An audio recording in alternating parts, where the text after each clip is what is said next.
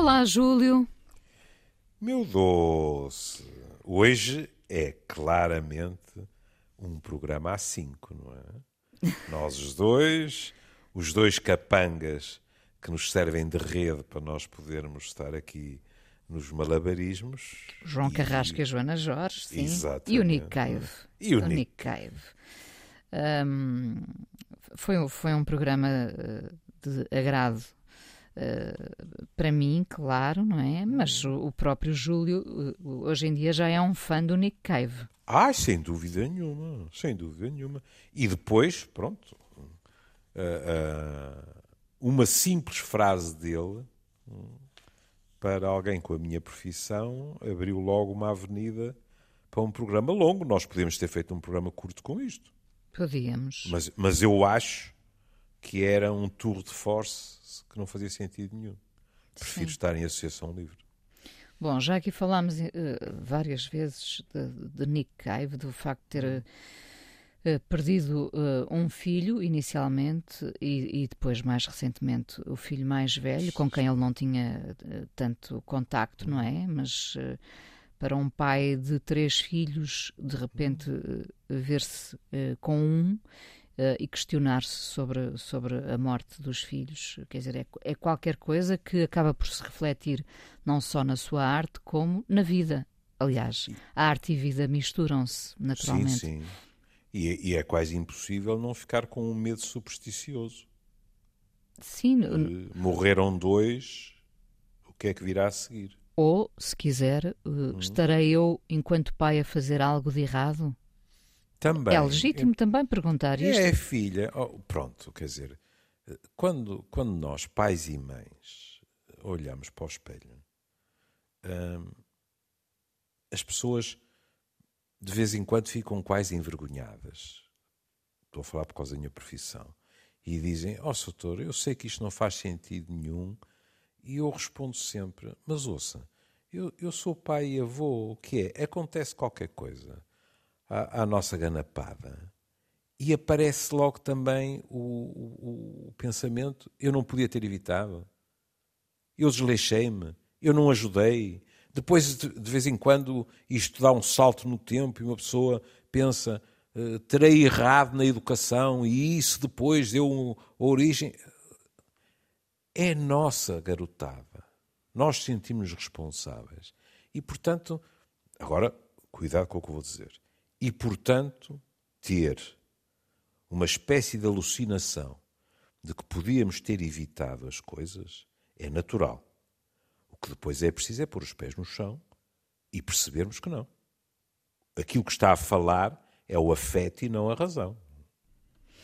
Ora bem, o artigo que, que, surge de base para esta conversa de hoje eh, foi publicado na Blitz um, e cita Nick Cave: As coisas mudaram quando o meu primeiro filho morreu, eu mudei, o ódio deixou de me interessar.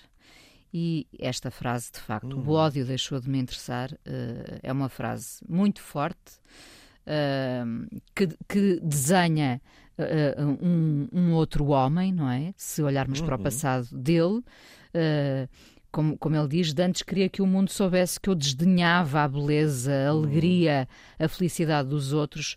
Uh, mas esta, esta atitude, afinal, era um bocado parva. Uh, palavras do próprio Nick Cave. Portanto, uh, a raiva perdeu o seu charme e sim, se calhar, tornei-me um hippie. Isto... isto... Isto, é uma resposta a um ouvinte. Sim, sim, na, na sua plataforma. É, que habitual. no fundo, pronto, se calhar acusar nem é a boa formulação. Talvez a boa formulação seja até lamentar-se, porque ele perdeu, presumo eu, não sei se está de acordo, ele perdeu o Nick Cave com que mais se identificava. E, portanto, a acusação dele se ter tornado um hippie, eu acrescentaria muito retardado, é?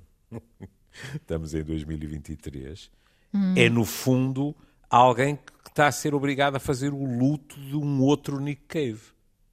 E a resposta, realmente, desde logo o início, porque este homem, na minha opinião, não é só um extraordinário compositor. O, homem, mesmo sem estar em registro de canção, escreve muitíssimo bem. ele diz: a raiva perdeu o seu charme. E, e empregar a palavra charme com, na mesma frase que raiva, eh, à primeira vista ou à primeira audição, parece pouco lógico. E, no entanto, é muito bonito. Porque o que ele está a dizer é que havia encanto naquela raiva. A raiva perdeu o seu charme e, sim, se calhar, tornei-me um hippie, que é a acusação do outro. Dantes queria que o mundo soubesse que eu desdenhava, não era, era indiferente. Não, não. Ele punha-se numa posição de superioridade. Esses parvalhões que pensam que estão alegres, que apreciam a beleza, que acham que são felizes, etc. Toda essa gente está completamente a anos-luz abaixo de mim. Ele diz que desdenhava a beleza, a alegria e a felicidade dos outros. Mas afinal, esta atitude era um bocado parva. E o que ele depois vai explicar, agora isto, como é evidente, eh, eh, esta é a minha opinião, tem um peso moral. Ele depois, na minha opinião, da pior das maneiras, amadureceu. Foi a dor, foi a dor foi que a o dor. empurrou para esse foi, amadurecimento, foi. não é? é no é, fundo, quando é. falamos aqui de um hippie, falamos de alguém muito mais eh, pacificado, não é? Uhum. Um, é. um, novo hippie, uma nova forma de ser hippie. Uh, estas perguntas, quando, quando alguém lhe diz, quando alguém lhe escreve, Uh, dizendo que ele agora parece um hippie, sendo isto insultuoso, não é? Quase. Uhum. Uh, não é positivo alguém estar a dizer-lhe isto. Não, é? não. Pronto. Uh, estas, estas, estas perguntas ou estas dissertações surgem na plataforma da Red Hand Files, em que qualquer um de nós pode submeter uma questão e depois Nick Cave escolhe as, as questões a que quer responder e, portanto, isto de alguma forma também lhe tocou, não é? Porque senão não teria havido claro. resposta. Imagino que milhares, eh, eh, se não milhões de pessoas vão escrevendo a Nick Cave e ele escolhe responder a determinadas pessoas. Neste caso, eh, pegando nesta, não sei se, se acusação dele parecer um hippie, ele resolveu hum. responder porquê, não é? E fala da sua mudança, não é? É. é. Para o bem não... ou para o mal, como ele diz, não é? Para Eu mudei para o bem ou para o mal a raiva de que falas, portanto, de, de que uhum. falava este, este seguidor, perdeu o seu charme. Uh, é interessante. O, o, ódio, e para mim esta é, é a frase, o ódio deixou de me interessar. Larguei esses sentimentos como velhas peles. Uhum. Não é? Camadas e camadas que ficaram para trás Uh, e hoje em dia nós já aqui falámos várias vezes de como ele primeiro se tornou muito mais transversal e abrangente e temos públicos de todas as idades a assistirem uhum. aos seus concertos, pessoas que antes não eram tocadas por ele quando ele uh, era muito mais punk em palco, muito mais agressivo. Uhum. E hoje em dia tem um toque uh, quase divino sobre as pessoas. As pessoas querem ser tocadas por Nick Cave, uhum, não é? Literalmente uhum. tocadas, Literalmente. fisicamente tocadas, sim. Mas sabe que muitas vezes o facto de se tornar transversal é ameaçador para alguns dos admiradores que investiam muito naquela sensação de somos um grupo unido, pequeno, uma seita, sem conotação pejorativa, hum?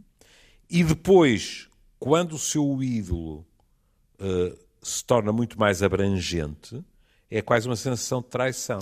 De perda. Uh, uh, é? ele, ele, era meu, não é? é Exatamente. É, é este o sentido e, é, de e éramos posse. poucos, éramos os eleitos, percebe? E, portanto, ele e agora, agora é e agora... de todos e, portanto, já não nos interessa. É um bocadinho Exato. isso. Exato. Mas... Quer, quer ver uma frase misógina?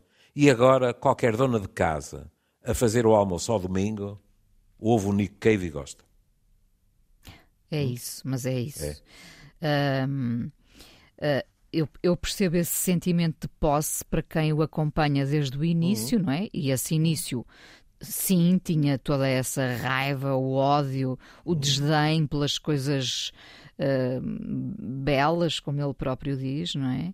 Esse, esse Nick Cave uh, para, para estas pessoas do início, afrouxou. Afrouxou. Aí está, aí está. Afrouxou é? e é hoje. É, um... Amoleceu, vendeu-se. Muitas vezes vê-se isso. Vendeu-se, etc. E depois, eh, e já voltamos ao óbvio, porque eh, há aqui aspectos que, que para mim são fascinantes. Ele acaba a resposta num registro de bonomia, o que também é interessante, porque ele não corta o diálogo. Em primeiro lugar, ele podia nem sequer ter respondido. Ele respondeu, mas podia ter escachado o outro. Escachado, uma boa expressão. Não é? Pronto, não o fez. E pelo contrário, no fim diz assim: se calhar tens razão. E deixei mesmo ser um merdas para passar a ser um postal andante. Mas olha, cá estamos tu e eu, enviando mensagens de fumo um ao outro, de um lado para o outro desta divisão de ideológica. Ou seja, ele acaba a dizer: não precisamos de deixar de nos corresponder, não precisamos nos ficar a odiar, não precisamos ficar de costas voltadas, porque temos ideologias diferentes. Tu tens a tua, eu tenho a minha. A minha já te agradou, a atual não. Isso não significa que não possamos comunicar. E isto é importante em termos de aceitação do outro, como ele é. Porque eu nem sequer sei a idade de quem escreveu isto. Se calhar é outro fator que está metido ao barulho. Se calhar o outro está numa idade de rebeldia que já não tem nada a ver com a idade de Nick Cave e muito menos com o trajeto de vida de Nick Cave. E, portanto, não queimar as pontes e sempre que nós pegamos em textos dele, eu fiquei com a sensação que ele tenta não as queimar. Isso eu acho que é importante. Porquê é que eu disse voltar ao ódio por um momento? Porque quando ele diz a raiva perdeu o seu charme, não sei o que estava na cabeça dele, mas a raiva, o ódio, têm um charme muito particular. Porquê? Porque o ódio é um sentimento que não abriga dúvidas nem incertezas. Nem o amor se pode gabar disso. Porque no amor nós temos, uh, às vezes, ciúmes, uh, sentimentos que o outro nos pode abandonar, isto, aquilo e aquilo outro. O ódio, aquele, aquele aditivado, é? o ódio tem a certeza. Aquela pessoa, aquele grupo de pessoas, são más, são inferiores, são qualquer coisa e todo o nosso ser se entrega àquele sentimento. E isso é pacificador. Mas o ódio não é oscilante? Hum. Quando começa a oscilar, já está a fraquejar. O hum. que acontece é que o ódio, isto agora, não, estamos a falar das relações amorosas, incluindo a amizade. O que acontece é que o óbvio eh, esconde outras coisas por trás de si. Mas a pessoa, quando sente ódio, sente-se 100% ali. Sem dúvidas. Porque é que eu dizia que pode abrigar outras coisas? O, já, se calhar até há mais de um ano que eu não trazia o velho Ovídio. O Ovídio escreveu assim: Quem põe ponto final numa paixão com o ódio, ou ainda ama, ou não consegue deixar de sofrer. Lá está. Ah, mas não tenho dúvidas que estas pessoas continuam a, a adorá-lo, não é? Só que têm esse sentimento de posse. Mas já nem estou a falar do cave. Estou a falar do óbvio. O óbvio é de tal maneira violento que nunca poderia ser o contrário do amor. A velha frase é verdadeira. O contrário não é o ódio, é a indiferença. Hum. Quando o outro já não nos faz vibrar um nervo que seja. Hum?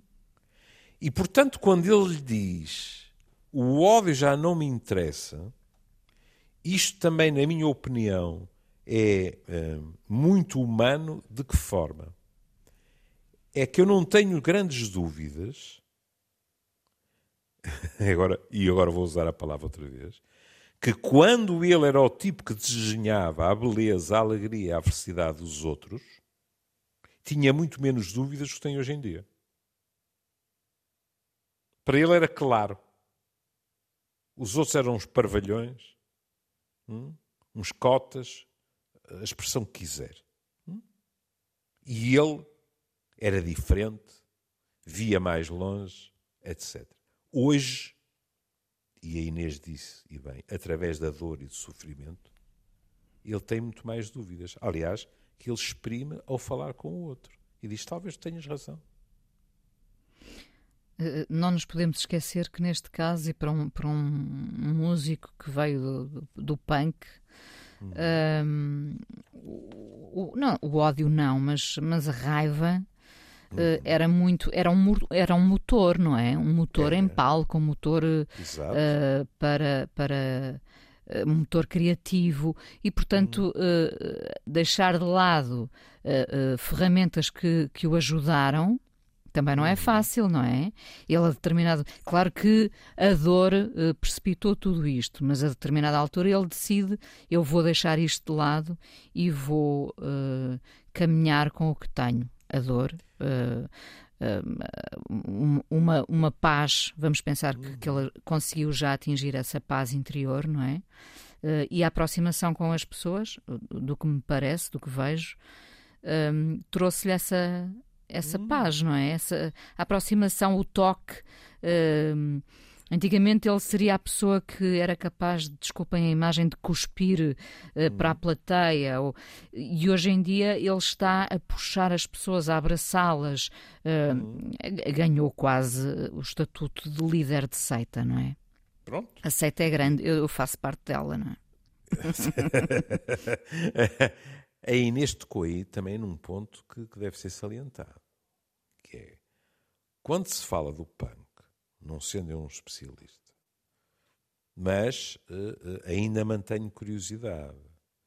E quando a pessoa vai, olha, por exemplo, na Netflix, que tem vários documentários sobre grupos punk e sobre o movimento punk, etc., é simplista dizer, pois, os tipos só sabiam três acordes pá, e, portanto, tocavam assim, gritavam, atiravam-se para cima do público, ponto final, parágrafo. Quando se vê o movimento integrado, olha, na sociedade inglesa, e os, e os documentários são sobre a sociedade inglesa, havia mais que razões para haver muita raiva em determinados setores da população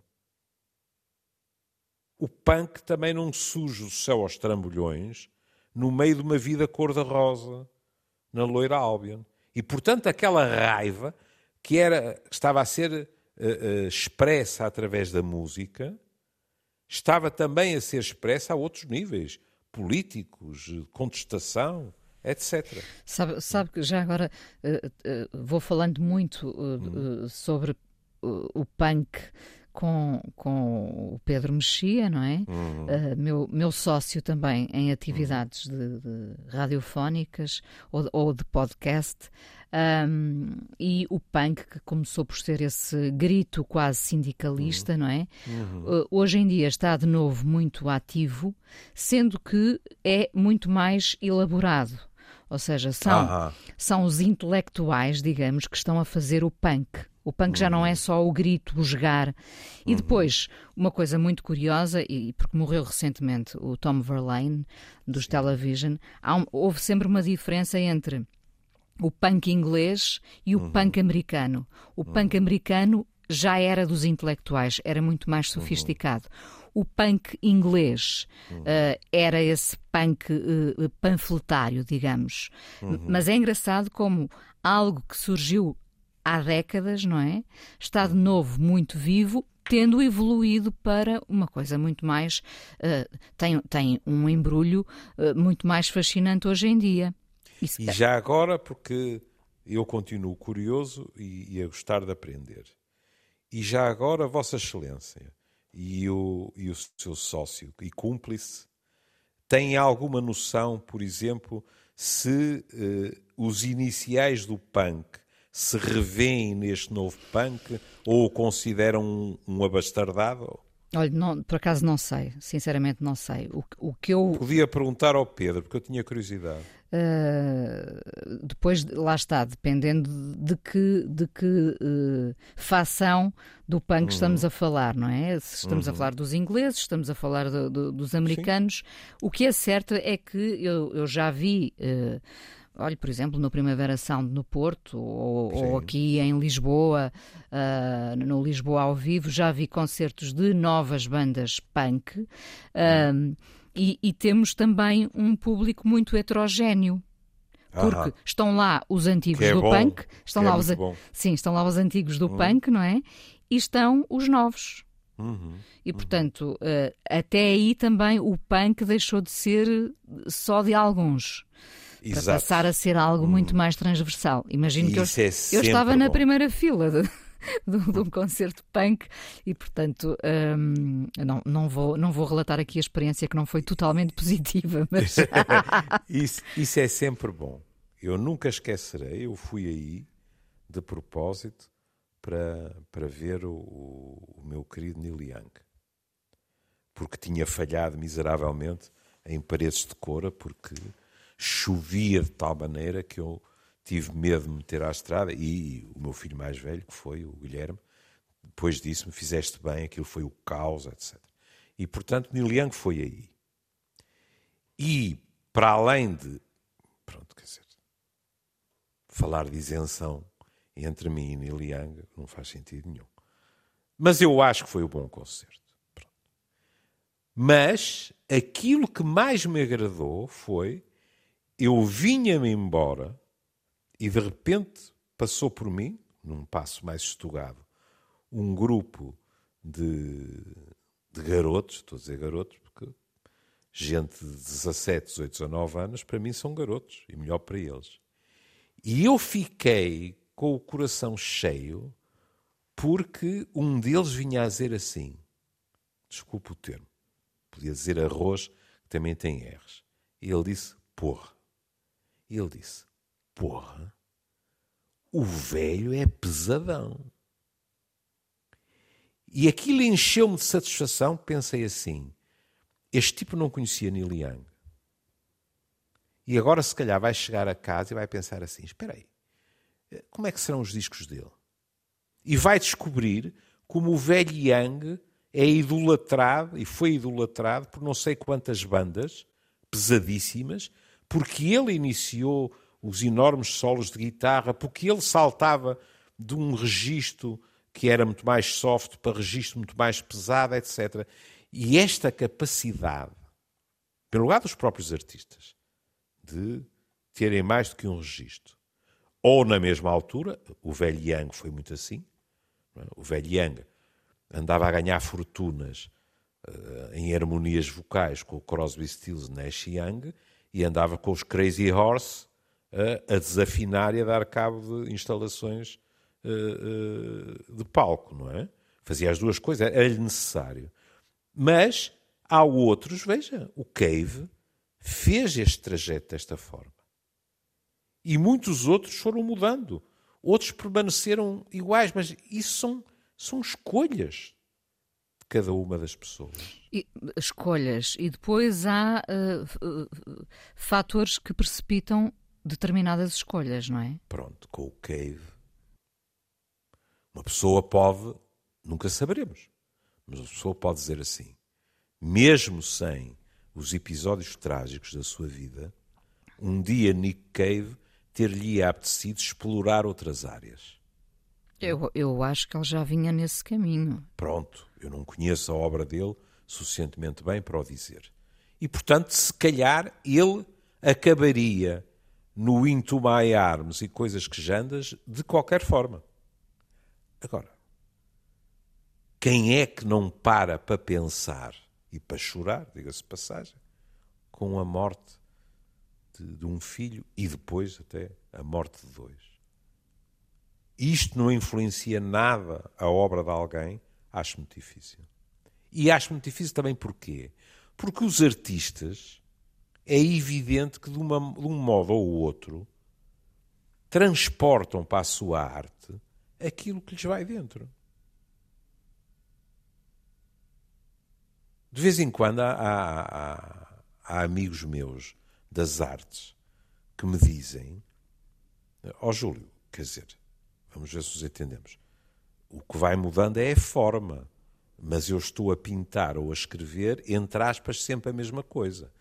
Cuidado, não é uh, tirar em fotocópias uh, determinados textos. Uh, eu estou-me a lembrar, por exemplo, do Alberoni, que quando, quando saiu o primeiro livro dele, foi um sucesso inacreditável.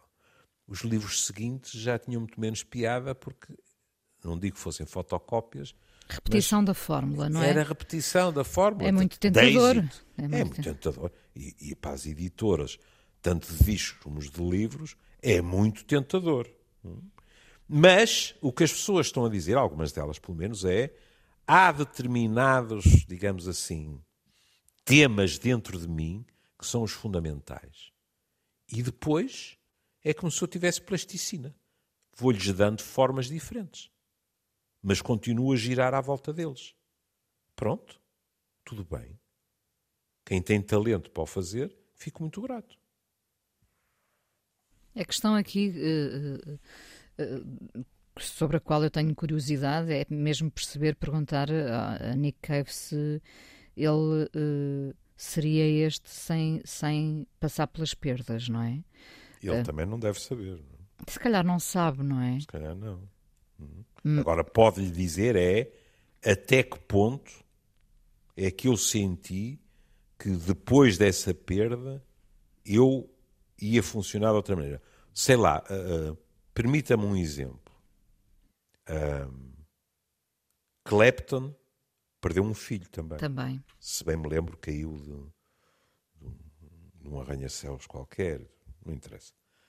Eu agora tenho muito cuidado com o que digo desde que confundi o Jethro Tull com os Eagles, fiquei a sangrar do meu narcisismo. Oh, Mas pronto. Mas, por exemplo, em Clapton, talvez porque Clapton foi sempre um fanático dos blues, é bom não esquecermos isso. Clapton, de vez em quando, podia ter tido projetos, quiçá uh, em grupo, eh, mais tentórios, mais de maior sucesso até, porque houve, houve, houve épocas de Clapton a sol que não foram boas também, com muitas drogas pelo meio, etc. Mas uma coisa nunca se pôde acusar Clapton. Clapton começou por amar os blues e continuou a amar os blues a sua carreira toda. Portanto, uma pessoa pode pensar assim: bom, morreu-lhe a criança, ele escreveu, por exemplo, eh, eh, uma canção que não deixou ninguém indiferente, não é? Sobre a morte de filhas. Chamava-se Here in Heaven, não era? Salvo erro. Tears in Heaven. Tears in Heaven, pronto, não é? Aqui nós podemos dizer uh, a canção é sobre o filho. Já será mais duvidoso dizermos e ele mudou muito o seu estilo de música? Não sei. Tears in Heaven é evidente que não é um blues clássico. Mas aquilo que era a maneira de tocar de, de Clapton, na minha opinião, não mudou tanto como isso. Mas também não podemos comparar um tipo que foi sempre um, um bluesman e alguém que vem do punk e se transforma, nas palavras da Inês, num autêntico líder de seita como o Cave a diferença é muito maior. Que junta multidões. Uh, repare, em, em 2022 tocou duas vezes em Portugal, não é? Uhum. Uh, uma vez no Porto, outra vez em Lisboa. Uh, a maior parte dos meus amigos do, do Porto veio em peso novamente Pronto, para ouvir. Está, está. E, e, seguirão por aí fora, e muita gente segue a digressão internacional dele, portanto é, é, é. é difícil uh, neste momento, e não serei a única a dizer isso, haver um, um, um músico, um compositor, um cantor uh, com a dimensão de Nick Cave. Uhum. Com esta atenção que ele dá uh, a quem o segue, não é? Com este tempo, isso é muito importante.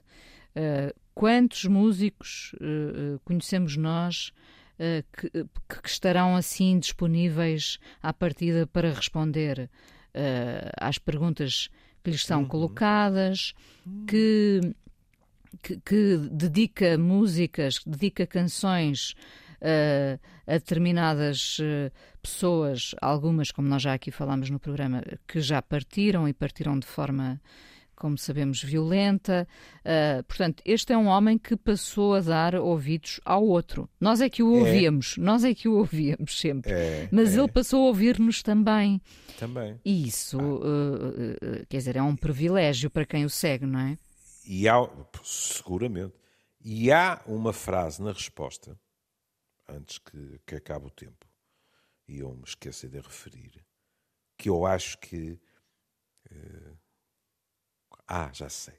Aquela palavra que, que eu acho sempre muita graça, porque há quem a diga com, com uma sensação quase de, de gozo erótico, que é uma frase seminal. Veja, quando o meu filho morreu, deparei-me com uma desgraça verdadeira. Ou seja, foi no osso. Ali não havia como escapar. E sem ter de fazer qualquer esforço, repara como ele diz, essa postura de desprezo pelo mundo começou a ceder sobre mim. Ou seja, com algo de, se calhar,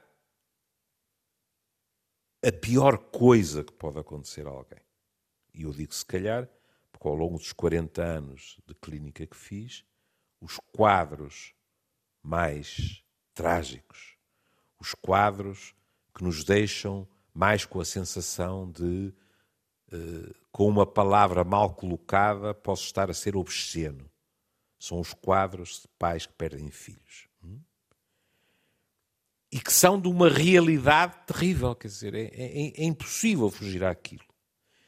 E, portanto, aquilo, de certa forma, puxou para o mundo real. Não é aquela história de desprezar a beleza e os que acham que são felizes, etc. Porque tudo isso é muito subjetivo. Não, não. Num momento o filho existia e ele adorava, no momento seguinte ele adorava, mas o filho já não existia. E ele diz: essa postura de desprezo pelo mundo começou a se ter sobre mim. E veja o que diz a seguir. Comecei a compreender a posição precária e vulnerável do mundo do mundo e de quem o habita. Precária e vulnerável. A nossa vulnerabilidade. De um momento para o outro, nós somos atropelados. De um momento para o outro, alguém que nós amamos desaparece. De um momento para o outro acontecem coisas boas também. Eh, por que não? Mas isto é imprevisível. E nós, alguns de nós, como é que se protegem disto? Eh, acreditando que há um desígnio divino em tudo isto. Os que não acreditam nisso estão mais desprotegidos. Porque têm que aceitar que, ao virar da esquina, não fazem a mínima ideia do que é que vai acontecer e, mais importante, o que acontecer, eles não conseguem discernir um sentido nisso. E é nessa altura que ele diz: comecei a preocupar-me com isso, ou seja, com a vulnerabilidade do mundo e com a posição precária, e senti uma necessidade súbita e urgente de, pelo menos, tentar ajudar este mundo tão terrível e tão belo. Isto é muito bem escrito. São as duas faces da moeda. Tão terrível e tão belo, em vez de criticá-lo e julgá-lo. Ele descobriu a solidariedade. Sim. Isso é? trouxe-lhe uma dimensão humana que ele Exato. não tinha. Que ele não ele tinha. veio do desprezo. Que ele não tinha, quer dizer, pelo menos que não, não Ou expunha. pelo menos não aparentava. Sim, não expunha, sim. Vem do desprezo e do sentimento de superioridade sobre essa manada de gente normal, é? para o meio deles, e tentar minorar-lhes o sofrimento, tentar ajudar o mundo, etc. Pronto sou único, e, e isto até pode parecer paradoxal, que é assim, ele decide, não, eu sou um deles, sofro como eles, tento ajudá-los, etc. E é quando se torna um deles, mais um, que acontece aquilo que podia ser inesperado para o ouvinte que lhe escreveu. É quando ele se torna mais um que ele se torna verdadeiramente um ídolo planetário para todos os outros com quem se tornou solidário. No fundo, uh, uh, é? tornou-se tão vulnerável quanto as pessoas que estão ali no público. Passou a ser é um mais. de nós. Provavelmente. E ao ser um de nós, tocou muito mais gente do que tocava antes. Júlio, tem, quando falou aí da fé, a fé de facto é um, um escudo. É um bálsamo. É, e é um escudo, não é? é um para, para, quem, para quem a segue e para quem acredita, porque é mais fácil justificar uma perda destas assim, sem sentido, dizendo foi por vontade de Deus, não é? Ou foi para um mundo melhor. Ou foi para um mundo melhor, clássica, é? claro. Hum. Uh, para quem não tem essa fé, uh, pode tornar-se uh, uma busca dolorosa até ao, ao, fim da nossa vida. Atenção que eu não estou, de modo algum, a dizer que isto não é de uma extrema dor para quem tem fé. Mas, pelo menos, essa dor encaixa num sentido de vida. Enquanto para quem não tem a fé, foi qualquer coisa que aconteceu, foi um acaso, foi estar no sítio errado à hora errada, etc. E não se esqueça que também há quem vira as costas à fé é em momentos destes, não é? É verdade. Aliás, creio que já lhe disse. Não fiz, como compreendo, a contabilidade, mas das pessoas que me entraram ao longo de décadas no consultório zangadas com Deus, eu arriscaria a dizer que esta foi a razão mais vezes invocada.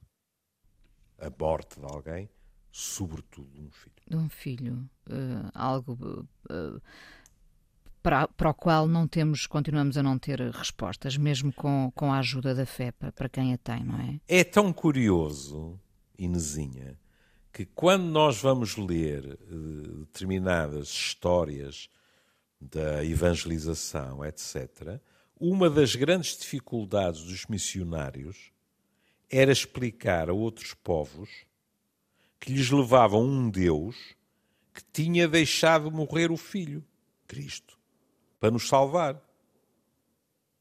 Porque o que acontecia era que havia eh, povos que diziam: Mas, mas que, que pai é que deixa o filho morrer?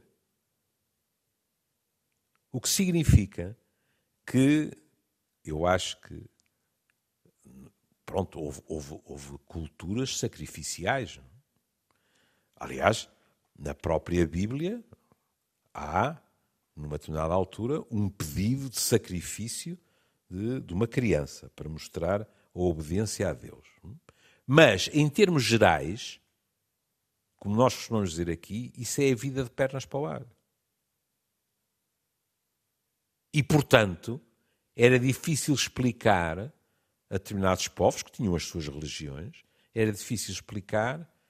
Deus, para nos salvar a todos, deixou que lhe matassem o filho. Porque uma pessoa pode perguntar assim: e era a única solução? Por exemplo, porque é que Deus não, não decidiu que, que Jesus Cristo ia viver durante 500 anos a pregar a sua palavra no mundo? E não tinha sido crucificado, não tinha sofrido, etc. Deus é omnipotente, não é? Poder ter escolhido esse caminho. Mas o que interessa é realmente esta sensação de que, lá vem a nossa querida Amália Bautista, morrer depois dos nossos filhos, para os que têm fé, para os que não têm fé, e eu arriscar-me a dizer, na esmagadora maioria das culturas, é obsceno. Júlio, e chegamos ao fim deste, deste programa dedicado ao Nick Cave, uh, usando uh, como matéria base uh, este artigo da uhum. Blitz, não está assinado, portanto, por isso mesmo. Pois não está. Não está, é por verdade, isso mesmo não dizemos, mas agradecemos uhum. já agora claro, a, claro. a, quem nos trouxe mais um bocadinho de Nick Cave uh, até nós. vamos ouvir uma canção dedicada ao filho Waiting for You, do álbum Ghostin, um, que foi o álbum que, eh, que saiu depois da morte uh, do filho, portanto foi um álbum todo uh, escrito. Havia muita, muita expectativa sobre este disco, não é? Que refletia a dor da, da perda e, portanto, este foi o, o álbum uh, que saiu algum tempo depois da morte do filho, mas escrita sobre, em cima, digamos, dessa dor. Um, o, o, já agora, uh, Nick Cave, uh, porque faz parte de uma resposta que ele dá nesta, nesta plataforma da Red Hand Files, onde as pessoas uh, vão colocando as mais diversas questões, como esta. Uh, uh, tu agora és um hippie, não é? Uhum. Nick Cave, por exemplo, esta semana conta que ele e a mulher, Suzy, deixaram a casa deles em Brighton para se mudarem para Los Angeles também para eh, abandonar, digamos, esse rasto de dor que ali uhum. persistia, porque não nos podemos esquecer que Sim. os lugares também Uh, nos lembram uh, a dor, não é? E, portanto, às vezes temos necessidade de, de partir realmente para outra vida. Enquanto uh, outras pessoas, desculpe dizer isto, precisam de ficar agarradas. Sim. Agarradas, não é? Em que o quarto do filho transforma-se num altar não se pode mexer num único objeto, etc. Aí está um belíssimo filme, O Quarto Filho, de Nani aí Moretti, está, está, sobre essa perda e que vale a é, pena ver. É. Mas uh, agora a terminar, vamos então a este Waiting for You, Nick Cave, e nós voltamos amanhã, amanhã. Júlio. Um beijinho. Beijinho, querido. Beijinha.